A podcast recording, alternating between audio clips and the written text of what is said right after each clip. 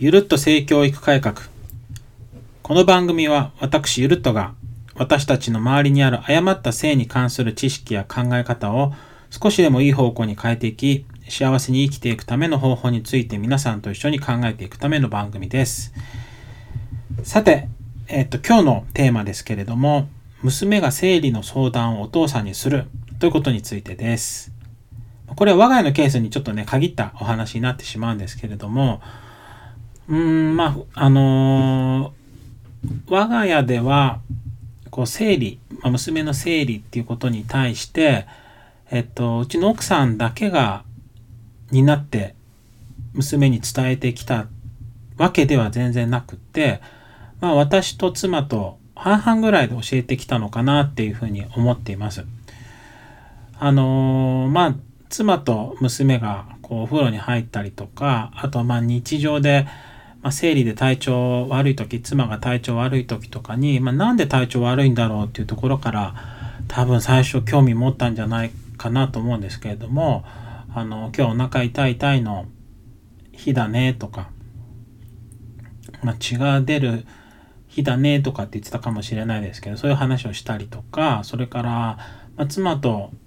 えっ、と、娘が一緒にお風呂入ってる時に、まあ、血が実際こう出たりしてるの？をこう見たりして、あ、痛い痛いの日っていうのはこういう風になってるんだなっていう、こう、まあ、現実をま見たりとかっていうことが、こう、そこでこう伝えられてっていうのが、まあ、最初導入だったのかなというふうに思います。で、あのーまあ、娘結構小学校行ってる時に保健室にも行ったりしてたんですけど保健室に行くと保健の先生が、まあ、養護の先生が保健室に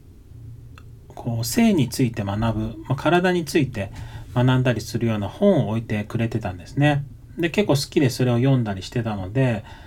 えっと、生理ってどんなものなのか、まあ、子供にもわかるような言葉で説明する本を読んでいました。なのでこう、赤ちゃんのベッドになるものがこうできてるんだよねとかっていう話はよく私にもしてくれたりしました。で、だんだん大きくなってきて、こう生理っていうものがだんだん身近なことになってくると思います。皆さんのご家庭でも娘さんがいよいよ自分が生理になるとかっていうふうになってくることってあると思うんですけれども、そうなってきた時に、まあ私からもうちょっと何て言うんでしょうね、解剖生理学的なことというか、生理ってねっていう話とか、それから、なんか NHK の、こう、まあ、精子と卵子がこう出会って受精卵作って、えー、子宮内膜に着床してとかっていう風な動画が多分あったと思うんですけど、それをま娘と見たりして、これ子宮内膜って言うんだよとかって言ってたらいつの間にかあの、生理ってさ、っていう風なので子宮内膜話してくれたりとか、っていう風にだんだんなってきました。で、まあ、たまたま私がこう自分で調べたりとか、それから、まあ、解剖生理学の図鑑みたいなもんですかね、医学系の本を持ってたりしたので、それ見ながらこう自分を勉強して伝えることができたんですけれども、別にそれ自分がそこまでの本なくても、こう医学系のサイトに行ったりとか、あのー、こうちゃんとしたサイトとかまでたどり着ければ、それを見ながら、あの、お子さんにお伝えすることができたりとか、皆さんできるんじゃないかなとは思ってます。まあ、かなりちょっと難易度がもしかしたら高いかもしれないんですけれども、あるいは、お父さん自体が自分でわかんなくっても、一緒に娘さんと調べるっていうことでも、こう、できるのかなというふうに思っています。ですので、こう、うちでは、全部が全部妻が伝えるっていうよりは、私も一緒になって生理ってっていうところは、こう娘と一緒に学んできたところがあるかなと思います。なので、こう家庭の中で生理っていうものが決して隠されるものでもなくって、まあ、日常、本当に生理現象の一つとして扱われてるかなと思っています。なので、こう、生理になって、まあ、いざなって、こう、まあ、どういうナプキン使ったらいいのかっていうのは直接妻からあの娘にお話があったりとか一緒に娘と妻が相談して使ったりとかっていうのはありましたけれども蜂がこのぐらい出てきてるとかなんかパッと変えた方がいいかなとかねえねえお父さんこんぐらい血が出てきたんだけどとかっていうのをまあ父の私にもあの娘は話してくれるようになっています。あの生理っていうものがもちろん女性の生理現象でありこう相談相手としてこうお母さんっていうのはすごく身近な存在ではあると思うんですけれどもこう、まあ、そこにお父さんが、まあ、逃げずにというのかな、まあ、苦手だしそんなことを関わる必要ないからそれはもうお母さんに任せるよとかっていうことではなくって一緒になってあのま娘さんの成長に関わっていくっていうこともできるんじゃないかなと思います。であのっていうのはたまたまこううちが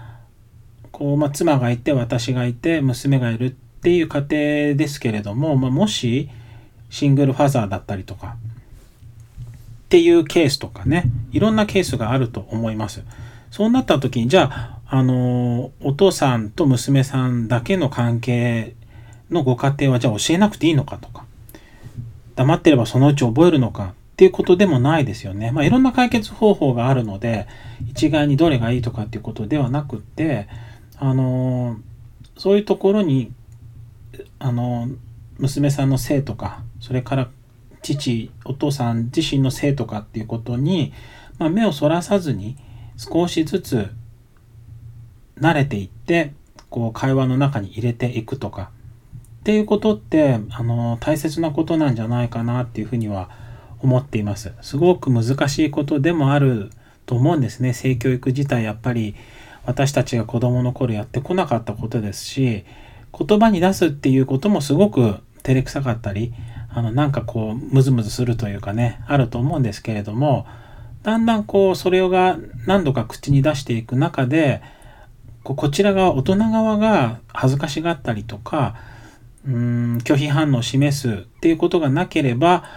お子さんたちはすごく素直に話を聞いてくれたり話してくれるようになるんじゃないかなと思います。やっぱり子供たちって学校に行ったり、あるいは学校以外のこうコミュニティに行った時の話し言葉とかって結構親の使ってる言葉を使ったりとか、親の仕草とかね、行動を真似てやってることって多いと思います。もちろん大きくなってくるくるにつれて、だんだん親じゃなくって友達の影響を受けて友達の真似とか、いろんな影響を受けてくることありますけれども、やっぱり大人の親、親の影響っていうのがすごく強いところはあるかなと思いますので、やっぱりお子さんたちの性のベースの一部はやっぱり、えっと、親御さんたちが担っているんじゃないかなというふうに思っています。まあ、我が家はもしかしたら、こう、まあ、特殊な部分はあるのかもしれないんですけれども、こう皆さんの中の選択肢の一つとしてあ父親もそういったところに関わってもいいのかもしれないとかっていうふうにこう思うきっかけになってくれたらいいなというふうに思っています。まあ、こうやって私たちが家で話すとか娘息子と性について恥ずかしがらずに、まあ、恥ずかしがってもいいと思うんですね恥ずかしがりながらもなんで恥ずかしく思っちゃうんだろうねっていうその恥ずかしさ自体をこう話題にしながらなぜそう感じるのかっていうのを深掘りしたりとかっていうのもすごくいい性教育かなと思います。ですので、そういう会話を日常的にしていくっていうことがきっとお子さんの将来にとっていいものになるんじゃないかなというふうに思っています。今日はあの娘が生理の相談をお父さんにするっていうふうなテーマでちょっと話してみましたけれども、ま、そういうケースもなくはない。あるかもしれない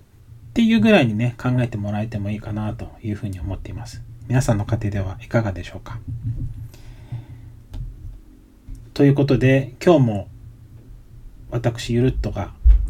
まあ、だらだらとというか、こう話してきましたけれども、まあ、これからもいろんな性教育に関する話題たくさんお伝えできたらと思っています。今日も最後まで聞いていただきありがとうございました。またお会いしましょう。